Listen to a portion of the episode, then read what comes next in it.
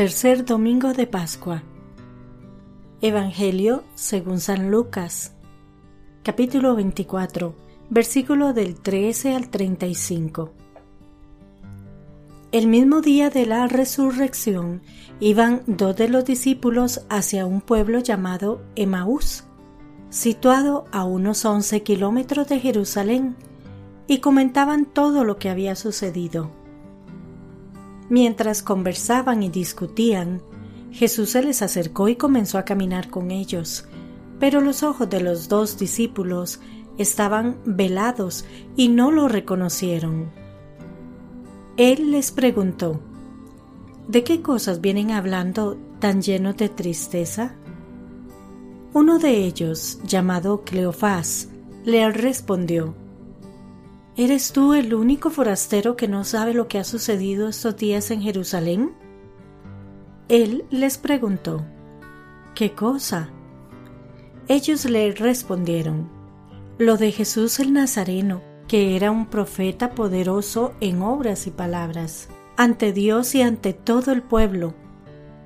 Cómo los sumos sacerdotes y nuestros jefes lo entregaron para que lo condenaran a muerte y lo crucificaron. Nosotros esperábamos que Él sería el libertador de Israel, y sin embargo han pasado ya tres días desde que estas cosas sucedieron.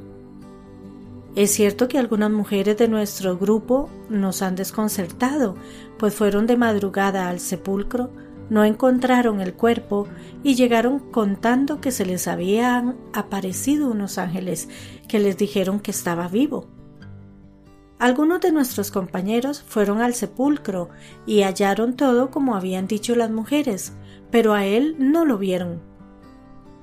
Entonces Jesús les dijo, Qué insensatos son ustedes y qué duros de corazón para creer todo lo anunciado por los profetas. ¿Acaso no era necesario que el Mesías padeciera todo esto y así entrara en su gloria? Y comenzando por Moisés y siguiendo con todos los profetas, les explicó todos los pasajes de la Escritura que se referían a él. Ya cerca del pueblo a donde se dirigían, él hizo como que iba más lejos, pero ellos le insistieron diciendo, Quédate con nosotros, porque ya es tarde y pronto va a oscurecer. Y entró para quedarse con ellos. Cuando estaban a la mesa, tomó un pan, pronunció la bendición, lo partió y se lo dio. Entonces se les abrieron los ojos y lo reconocieron pero él se les desapareció. Y ellos se decían uno al otro, con razón nuestro corazón ardía mientras nos hablaba por el camino y nos explicaba las escrituras. Se levantaron inmediatamente y regresaron a Jerusalén, donde encontraron reunidos a los once con sus compañeros, los cuales les dijeron, de veras ha resucitado el Señor y se le ha aparecido a Simón. Entonces ellos contaron lo que les había pasado en el camino y cómo lo habían reconocido al partir el pan. Palabra del Señor. Gloria a ti, Señor Jesús. Reflexión. Vivimos en una sociedad en la que impera el relativismo, que es una forma de expresión del individualismo al que nos conduce el sistema consumista en el que estamos inmersos. Este nos lleva a creer que la verdad es también relativa, es decir, que lo que está bien para uno puede no estar bien para el otro porque el bien y la verdad son relativos, lo que es totalmente incorrecto y equivocado. Sin embargo, partiendo de esa premisa y extendida a Jesucristo, estos hermanos nuestros creen en la imagen de Jesucristo que forjan en su interior y así terminan definiendo a Dios y al Señor de conformidad con sus limitados criterios y aceptando que es lícito y correcto que los demás también tengan su propia imagen, lo que nos lleva a una idea subjetiva de Dios, que depende de cada quien. Extremando, diríamos que por esa vía, finalmente cada uno de nosotros creamos a Dios a nuestra imagen y semejanza. Es decir, una blasfemia total y el mejor argumento para rebatir la existencia de Dios. Pero ¿es esto correcto? ¿Es Dios la idea que cada uno de nosotros puede forjar de Él? ¿No tiene Dios una existencia independiente de nosotros y nuestros limitados conceptos? Reflexionemos hoy en torno reflexionemos hoy en torno a cuán cercano es el Dios en quien creemos a la imagen que hemos forjado. ¿Quién es Dios para nosotros? Si tenemos dificultades para definirlo, si tenemos que acudir al argumento subjetivo de lo que es para mí, debemos ponernos en guardia respecto al conocimiento que tenemos de Jesucristo. Seamos sinceros, no nos engañemos. Tal vez la imagen que albergamos en nuestros corazones es muy frágil e infantil, porque no le hemos dado el tiempo suficiente de reflexión y lectura de su palabra, como para que madure, como hemos madurado en el conocimiento de otras cosas en nuestras vidas. Sí, es verdad que a Dios siempre lo llevamos dentro, porque Él siempre quiere estar con nosotros. Pero ¿qué hemos hecho nosotros por conocerlo en su debida dimensión? ¿Creemos realmente que hay un solo Dios verdadero? ¿O solo repetimos eso en el credo, pero en la práctica aceptamos que todos tenemos un Dios distinto, incluso nuestra familia? ¿Es esto correcto? ¿Hacemos lo suficiente por aclararlo? ¿Nos interesa?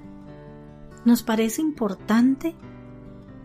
Se dice, no sin razón, que nadie ama a quien no conoce, y el Señor nos manda a amarle. ¿Le amamos?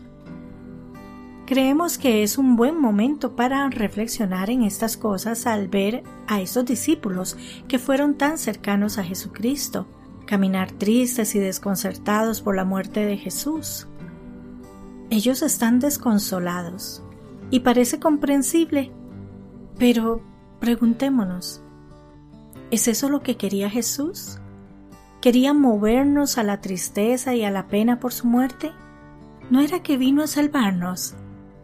Si quería salvarnos y muriendo y resucitando alcanzó para nosotros la salvación, ¿cómo habríamos de estar tristes? Nosotros debíamos estar alegres y llenos de esperanza porque Jesucristo ha resucitado. Eso es lo más importante. Si no hubiera resucitado, vana sería nuestra fe. Por lo tanto, no es lo que me parece, sino lo que es. Nuestra fe se basa en hechos objetivos, en los que creemos porque Jesucristo se nos ha manifestado, dándonos a conocer que Él es el Hijo de Dios. Eso es en lo que todos tenemos que creer, no unos más que otros o con diferentes matices o énfasis, no. Jesucristo es el Hijo de Dios enviado por Dios Padre para salvarnos, que se hizo hombre fue crucificado, muerto y sepultado, y al tercer día resucitó de entre los muertos. Jesucristo ha vencido a la muerte por voluntad de Dios y de este modo nos ha alcanzado la salvación. Por lo tanto, no podemos estar tristes, sino más bien alegres, porque nuestras vidas han adquirido sentido. Todo lo que tenemos que hacer es oír a Jesucristo, creer en Él y hacer lo que nos manda. ¿Y qué nos manda? A todos nos manda por igual amar a Dios sobre todas las cosas y al prójimo como a nosotros mismos. No hay matices, ni grados, ni distinciones según el tiempo, lugar, parecer o carácter. Hemos de estar alegres, porque no importa lo que tengamos que padecer, finalmente saldremos victoriosos con Cristo, con lo que todo adquiere sentido. Si no llegamos a sentir esta convicción, ¿Será porque no nos hemos esforzado en alcanzar y conocer a nuestro Señor, que sale a nuestro encuentro en cada uno de nuestros hermanos, en la Eucaristía, en la oración y en los Evangelios? Prestemos mayor atención. Que Dios les bendiga y les proteja.